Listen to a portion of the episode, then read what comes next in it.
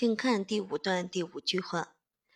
AI vision today is not nearly as sophisticated as that of humans. 请画出重点词汇并做标注。as as 像什么什么一样。这里 as sophisticated as that 像什么什么一样。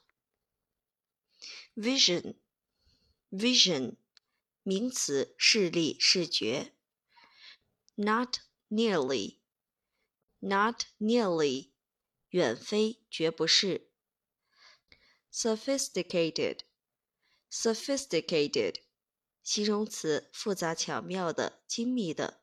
如果是指人的话，这里就是精通，是人情世故的，精明的。我们来看句子的结构切分。AI vision today is not nearly as sophisticated as that of humans。主语是 AI Vision Today。is not 是系动词，系动词的否定。